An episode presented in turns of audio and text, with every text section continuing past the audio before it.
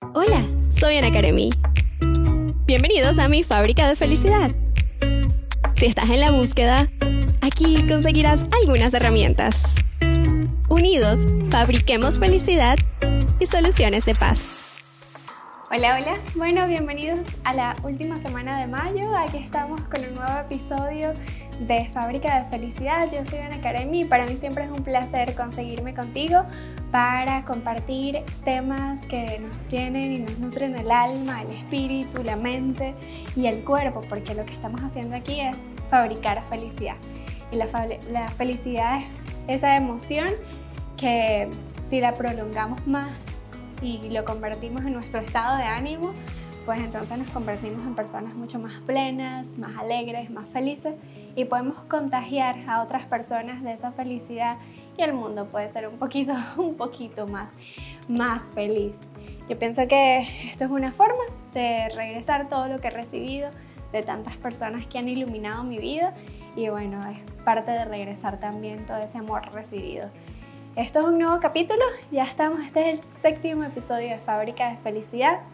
Y bueno, sabes que cuando uno empieza algo, uno empieza con una idea y luego esas ideas van agarrando forma, esas ideas van creciendo, van madurando, van dando otros resultados y a veces es lo que uno, pues uno lo que uno pensaba, pero después se da cuenta de que también se pueden hacer otras cosas y en eso estado, es un proceso de reformatear Fábrica de Felicidad en su primera edición, buscar cómo más puedo aportar valor.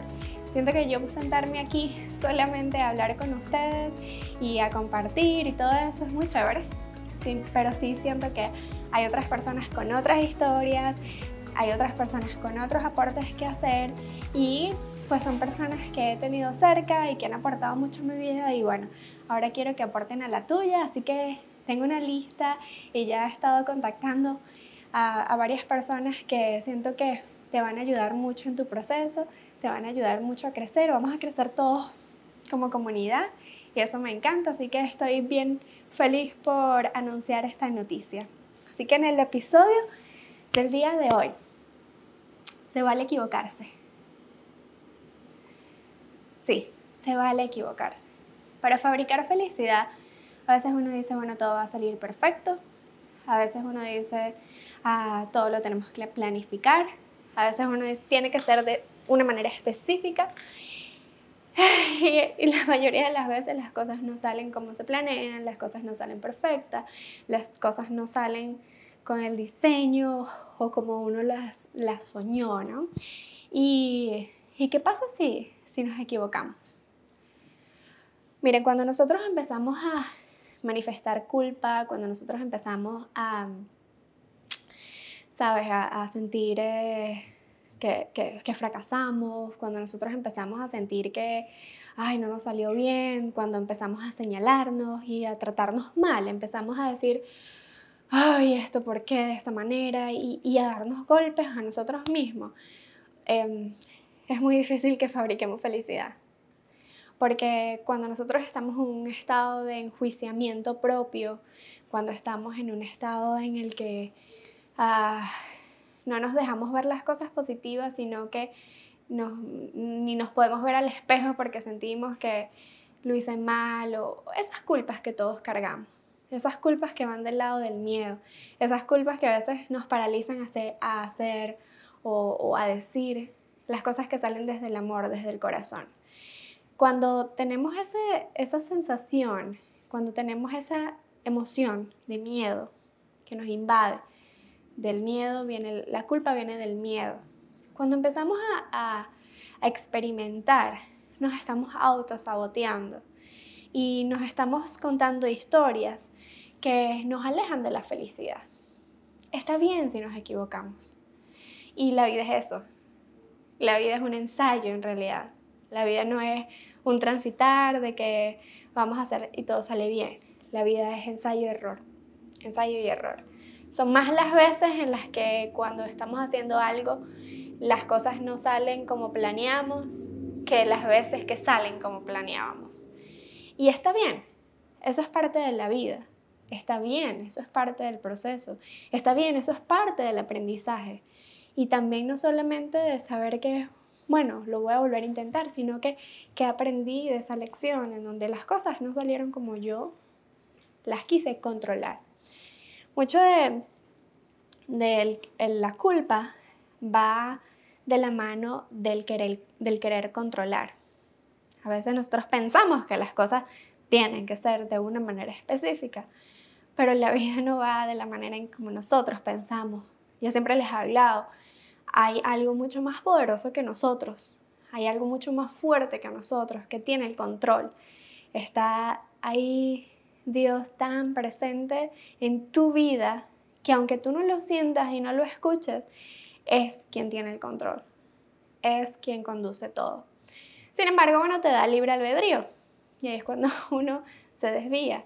Pero cuando uno se pone en sintonía y se permite escucharlo, entonces, miren, ¿saben qué? Uno no se da cuenta de que esto es, la vida es un proceso de aprendizaje, la vida es un viaje de lecciones, la vida es abrirse a, la escuela, la vida es una escuela, la vida está para disfrutarle, para ser feliz. Entonces, cuando hoy esta semana ya semana oficialmente terminó su escuela y pues yo nunca había tenido la oportunidad de sentarme a estudiar con ella tanto como lo hicimos estos tres meses.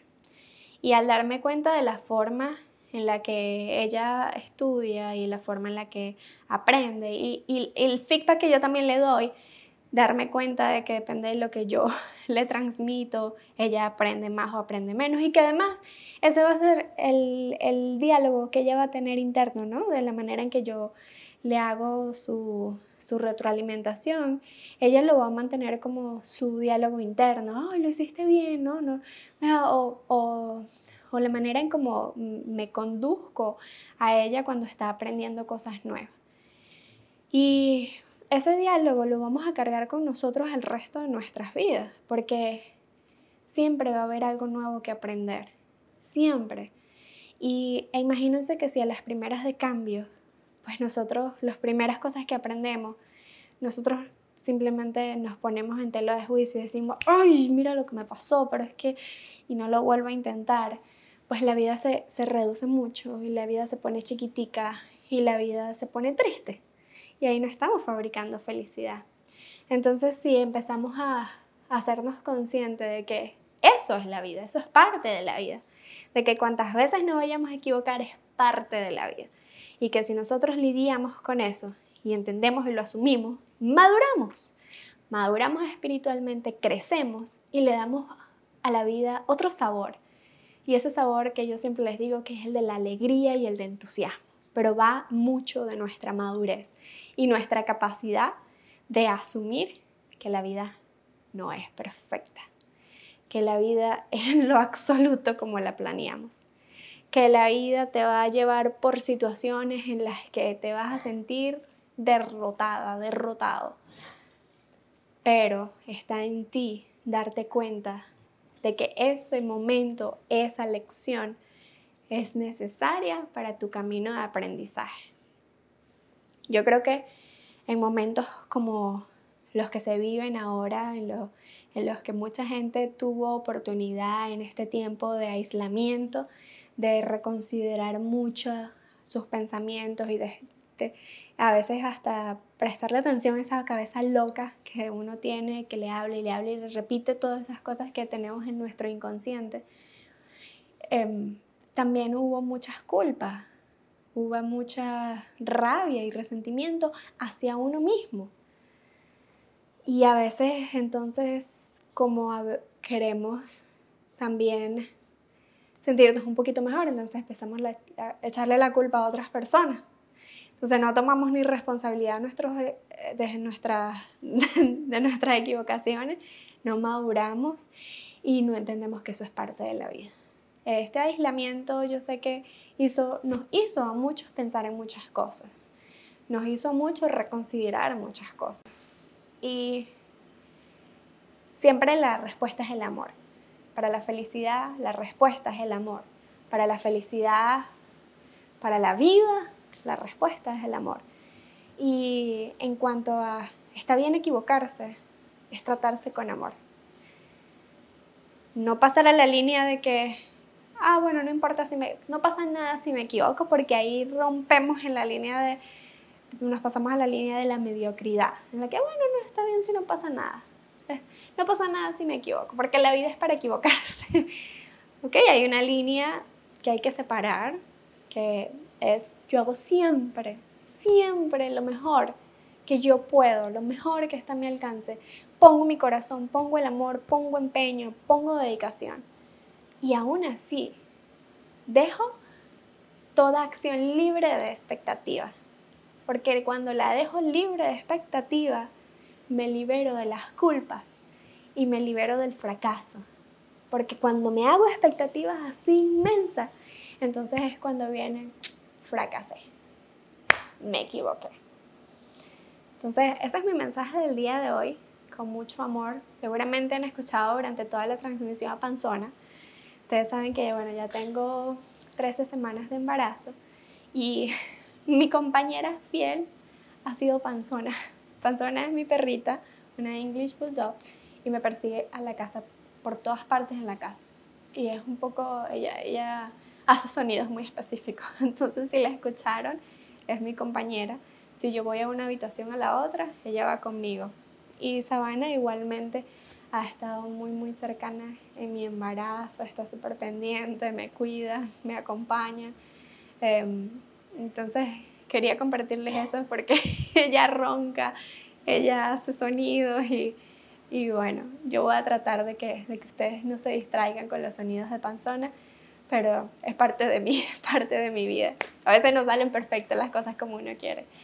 Y bueno, mandarles un saludo a todos, comentarles, repetirles que voy a tener a partir de la semana que viene episodios completamente diferentes. Vamos a compartir con personas que van a dar su aporte, que van a tener historias y herramientas que compartir y que acuérdense que aquí lo que estamos fomentando es salud integral, mental, espiritual, física y que voy a traer personas que vienen con mucho que compartir, que me han ayudado en mi proceso personal, que me han ayudado a mí a crecer, a aprender y me han regalado mucho de ello. Entonces ahora vengo y lo comparto. Y bueno, ya está cercano el 2 de junio. El 2 de junio es el, la fecha en la que se cumple el aniversario del juego perfecto que mi esposo logró en las grandes ligas. muy pocos en la historia lo han logrado y él ha sido uno de ellos, sin embargo, no salió perfecto y hubo una equivocación de el umpire y yo quiero que eh, comparta con ustedes esa historia. Han visto muchas entrevistas por ahí ah, de su historia, pero ahora viene con esta primicia de la mano de la persona que comparte su vida y quiero compartirles esta historia que en lo personal me ha hecho mucho crecer, me ha, inspirado mucho, me ha demostrado mucho ejemplo y, y, le tengo mucha admiración a mi esposo y quiero compartirles eso con ustedes, así que hay una sorpresa, yo les voy a compartir más porque esa sorpresa va a estar bien interesante, va a ser en una dinámica completamente diferente pero estén atentos a mis redes sociales. Acuérdense que me pueden ver en YouTube, me pueden seguir a través de Instagram en arroba anacaremi. También estoy en Facebook como mi página oficial anacaremi y me pueden ah, también ah, conseguir en mi página web anacaremi.com. Nosotros vamos a estar ahí en contacto y vamos a compartir de esta noticia que tenemos una primicia importante y yo quiero compartirla con ustedes. Así que Recuérdense que esto, el motivo es simplemente fabricar felicidad juntos. Yo me despido por hoy y como siempre, con este mensaje que llegue a tu corazón, eres un sol brillante que brilla, brilla, llena el mundo de, de primavera y verano. Eres un sol, decídete a brillar, decídete a ver tu brillo, a ver tu luz. Que nadie apague esa luz que nadie, que no permitas que nadie apague tu luz. Y acuérdate que cuando estamos a la luz, las sombras se caen. Cuando estamos en la luz, no hay sombras. Y tú eres luz. Tú eres luz, tú eres sol, radiante. Llévate estas palabras y llévalas en tu corazón. Recuérdalo siempre y te mando un beso inmenso, que Dios te bendiga. Eres un sol, decídete a brillar y que nadie apague tu luz. Yo soy Ana Karem y nos vemos en una próxima oportunidad.